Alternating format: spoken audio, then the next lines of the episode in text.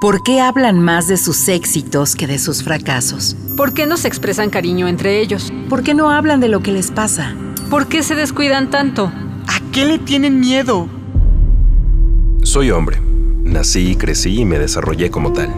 Como adulto, con frecuencia recurro a los silencios para ocultar mis sentimientos y no sentirme vulnerable. Pero ahora quisiera poner en palabras esto que siento y que he reprimido desde hace mucho tiempo darle rostro, rostro a mi corazón. Rostro Corazón. Otras masculinidades son posibles. Con José Alfredo Cruz. Rostro Corazón. Hola, ¿qué tal? ¿Cómo está? Bienvenido, bienvenida, bienvenide a otra emisión del Rostro Corazón, como cada martes pasandito el mediodía a través de Ciudadana 660. Mi nombre es José Alfredo Cruz. Hoy vamos a platicar del cómo aprendimos a ser hombre, un texto riquísimo que nos va a regalar José Carlos Gutiérrez, el Charlie. Por favor, póngase en contacto con nosotros a través de nuestro correo electrónico círculo abierto para hombres gmail.com a través de nuestras redes sociales, en Facebook, en Twitter, en Instagram como Círculo Abierto y por supuesto Rostro Corazón o a través de nuestra página electrónica en www.circuloabierto.com.mx. Vamos al relato. Rostro Corazón. De niño, los días 5 y 6 de enero eran especiales para mis hermanas, mi hermano y yo. La expectativa de los juguetes que nos traerían los Reyes Magos era ilusionante. En una de esas ocasiones me trajeron unos guantes de box, negros, pequeños, muy bonitos. De primera instancia me pareció extraño. El box nunca fue un deporte que me entusiasmara. Lo mío era el fútbol, dar patadas, meter goles o defenderlos. Pero agarrarme a golpes con otro no estaba en mi panorama. Mirándolo a la distancia no me resulta extraño. Mi familia era muy seguidora del Púas Olivares, Mantequilla Nápoles, Ratón Macías y demás célebres boxeadores mexicanos de la segunda mitad del siglo XX. Mi primer pelea no la recuerdo. Seguramente debió ser con alguno de mis primos. Tal vez fue un leve intercambio de golpes, sin malicia, inocente y quizás hasta nos debimos haber reído. Quiero pensar que así fue. Lo que sí recuerdo bien son las peleas que empecé a tener con otros niños. Recuerdo a mis tíos entusiasmados organizando algunas peleas en la calle con los amiguitos que tenía, de esos con los que jugaba fútbol en las banquetas, en aquellos años en los que jugar en la calle era algo normal y seguro. Yo iba por delante, claro. Mis tíos querían ver a su sobrino darse de mamporros con otros niños. Para ellos, Seguramente era una especie de ritual masculino en el que se debía mostrar fortaleza, coraje, aguante, lo que debe ser un hombre. Cuando pienso en ello me recuerdo entre una multitud de niños y un torbellino de gritos. Pégale fuerte, no te dejes. Cuando llegaba el descanso entre los rounds, las palabras como, órale mijo, no se deje y no chille, eran comunes en mis tíos. Sin embargo, el entusiasmo que percibía contrastaba con lo que yo sentía. Para empezar, no me gustaba. Me ponía muy nervioso, me temblaban las piernas. No lo quería hacer, pero me obligaban a hacerlo. Tenía que hacerlo. Era hombre.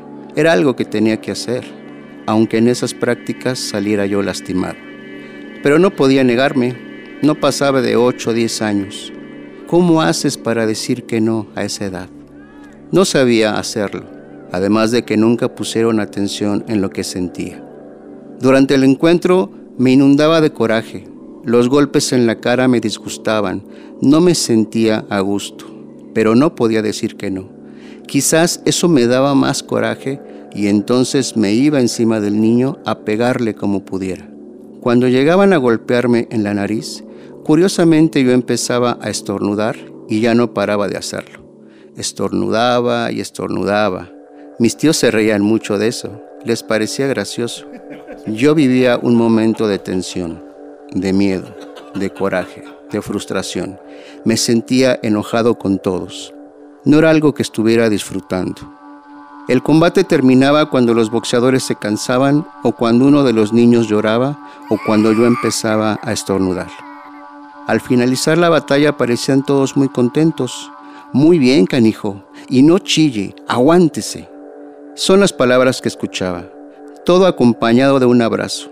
Supongo que mis tíos consideraban que había pasado la prueba. Estaba aprendiendo a ser un hombre, de esos hombres que son muy hombres. De manera consciente o no, fui grabando esa práctica en lo más profundo de mi ser. Cuando en algún momento me sentí ofendido, me iba a los golpes contra aquel que lo había hecho. Es la forma en la que reaccionaba para defenderme. En aquellos tiempos, agarrarme a golpes con otro no lo consideré malo. Finalmente era yo un hombre y los hombres arreglan las cosas a golpes. Eso me enseñaron todos desde niño. Así es como debía ser. Recuerdo muchas de las frases que de niño me decían en torno a defenderme como lo debe hacer un hombre. Todas terminaban en que debo enfrentarme a golpes y que además debo ganarle al otro, porque si acaso el otro niño me ganaba, entonces a mí me daban mis fregadazos por haber dejado que me ganaran. Rostro Corazón.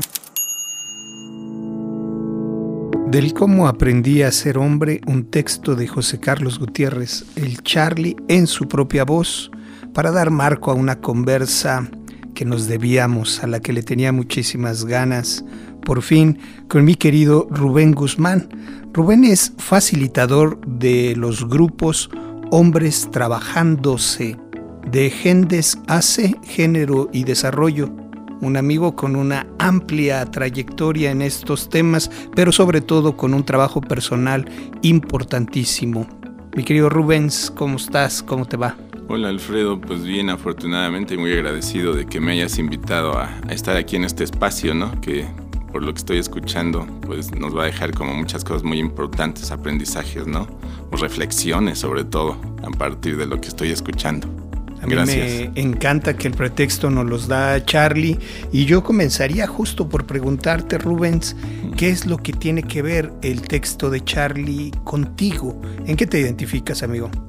Híjole, yo cuando estaba escuchando a Charlie leer el texto, eh, pensaba principalmente en esta parte que yo ubico como muy sutil en, cuando vamos aprendiendo esta parte de ser hombres y me queda o me llama mucho la atención eh, cuando él menciona de niño esperando el 5 o 6 de enero, ¿no? Como el Día de Reyes y con toda esa ilusión, toda esa inocencia, ¿no? De, de ser chavito, de no tener como muchas ideas en cuanto a lo que es ser un hombre, ¿no? Pero como poco a poco con este regalo de los guantes de box, es como irnos encaminando, ¿no?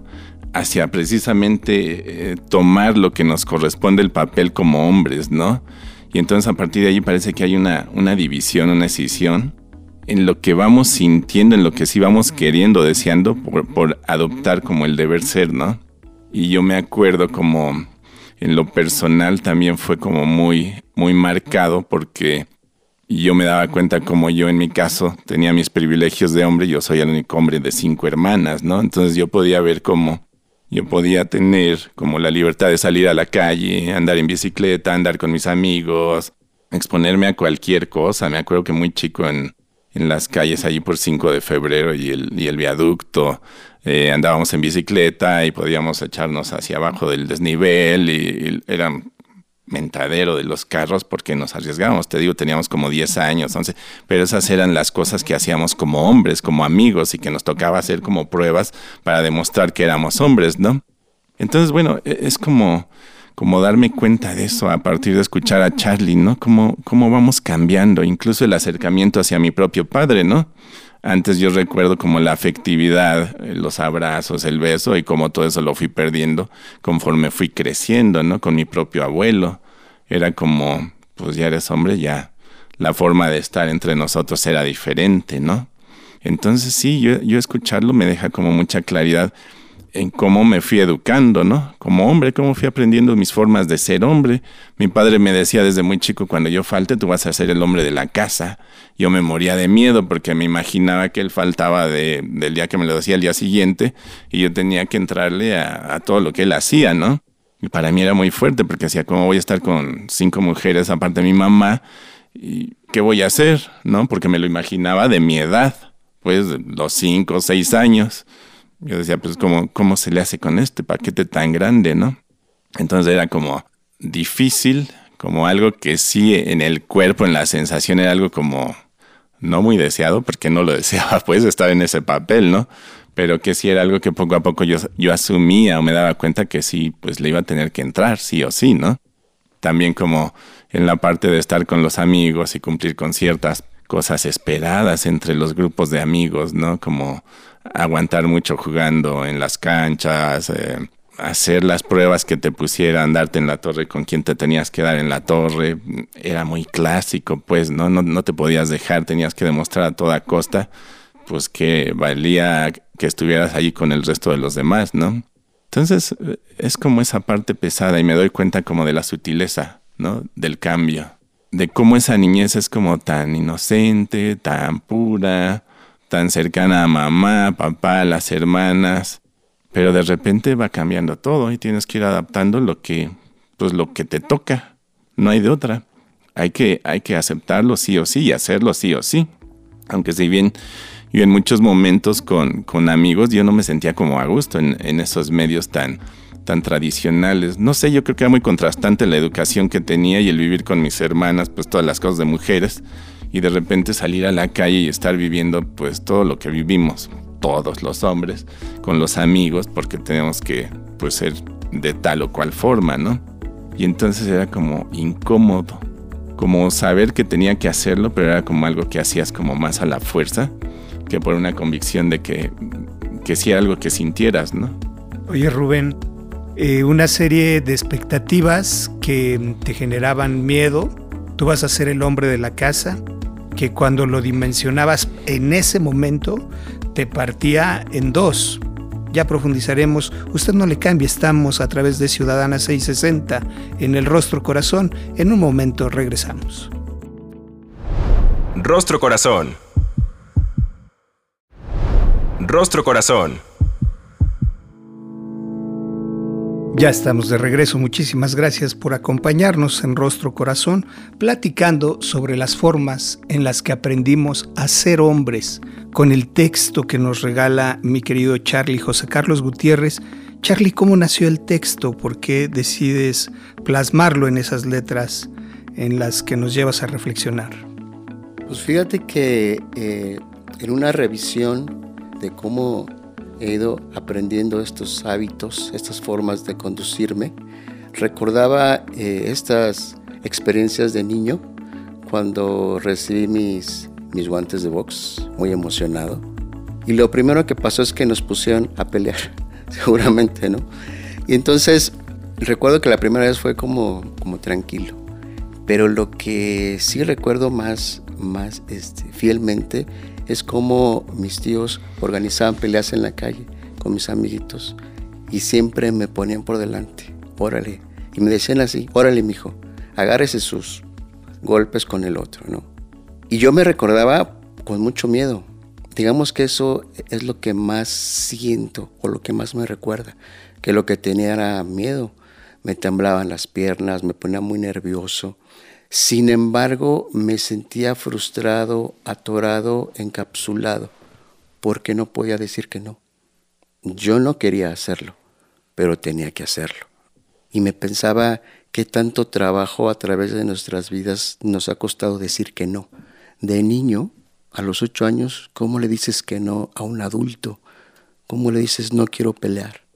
Pero además era incesante este empuje porque ya no solamente eran mis tíos, sino los niños. Órale, vas, dale. Entonces yo me sentía muy frustrado y muy atrapado y no me quedaba de otra más que pues agarrarme a golpes. Pero no me gustaba, me disgustaba incluso, me sentía muy, muy agredido.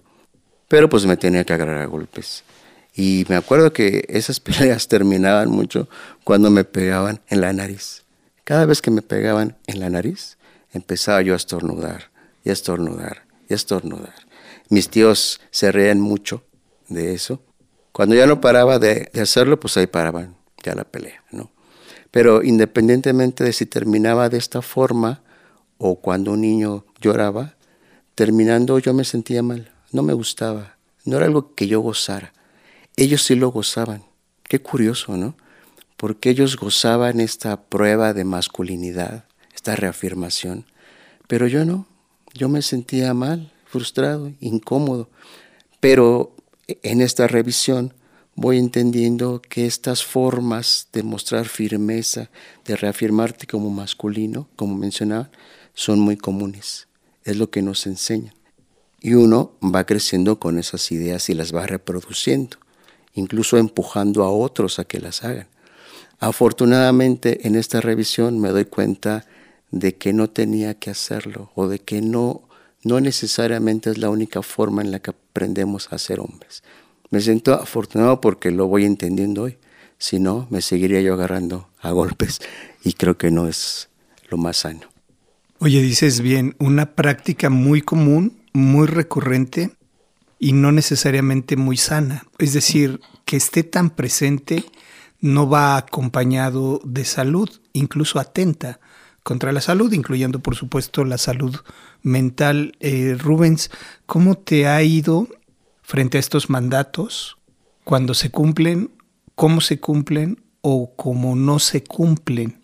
se han convertido en reproches y quiero aprovechar también tu experiencia frente a grupos de hombres que has observado en los hombres que no pueden cumplir con esta expectativa, con este mandato. ¿En qué se traduce en la vida cotidiana?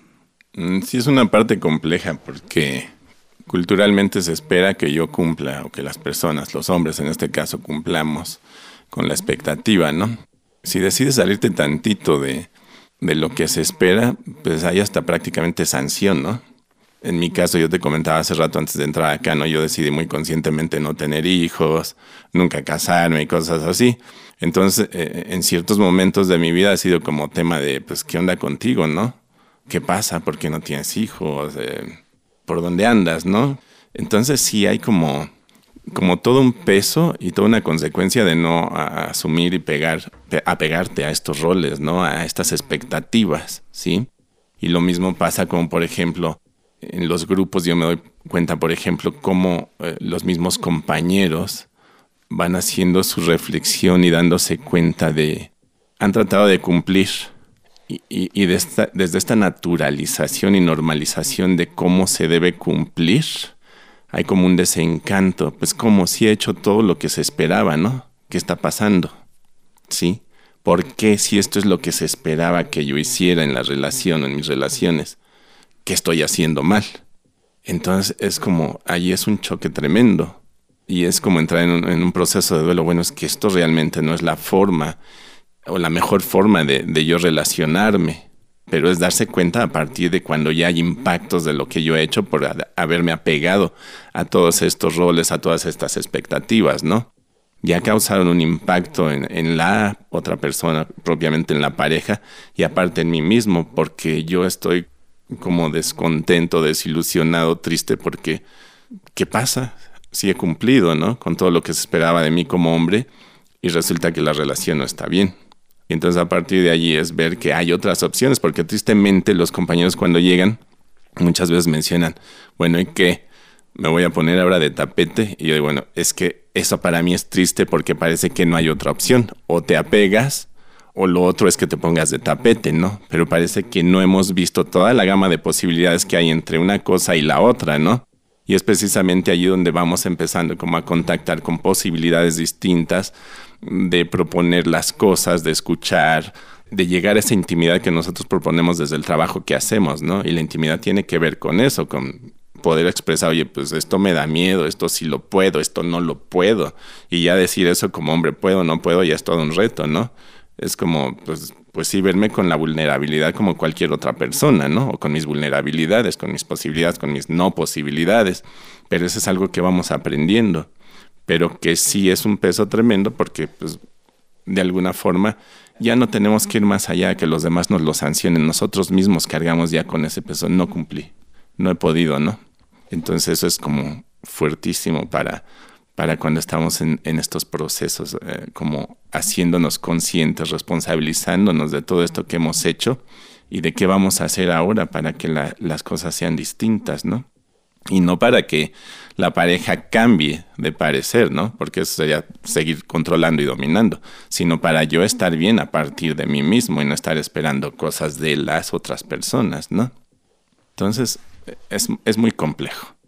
Se me hace interesantísimo lo que ambos comparten y de manera particular cuando dices que un hombre que ha aprendido a atender cada expectativa, como la plasma Charlie en el texto, tendría que tener resuelta la vida, tendría que ser feliz. Y dices, no necesariamente, lo que yo me encuentro con regularidad son hombres que cumplieron con el mandato, pero no son felices. Por el contrario, se contacta con mucha frustración. Y aquí quisiera ir a un concepto que nos regala Antonio Ramírez en el modelo que tú trabajas, que es la frustración fatal. ¿Cómo se resuelve? Primero, cómo se reconoce, porque las más de las veces ni siquiera me doy cuenta que vivo con frustración. ¿Cómo la transito y cómo resuelvo esa frustración que puede desencadenar en cuadros de violencia, Rubens? Sí, es, un punto importantísimo en el proceso, ¿no? La, la, frustración, identificar mi frustración, ¿no? Y ese es un aprendizaje, es un entrenamiento que tenemos cuando llegamos allí. Porque yo tengo que aprender que el cuerpo cuando estoy en frustración me va a dar señales, ¿sí?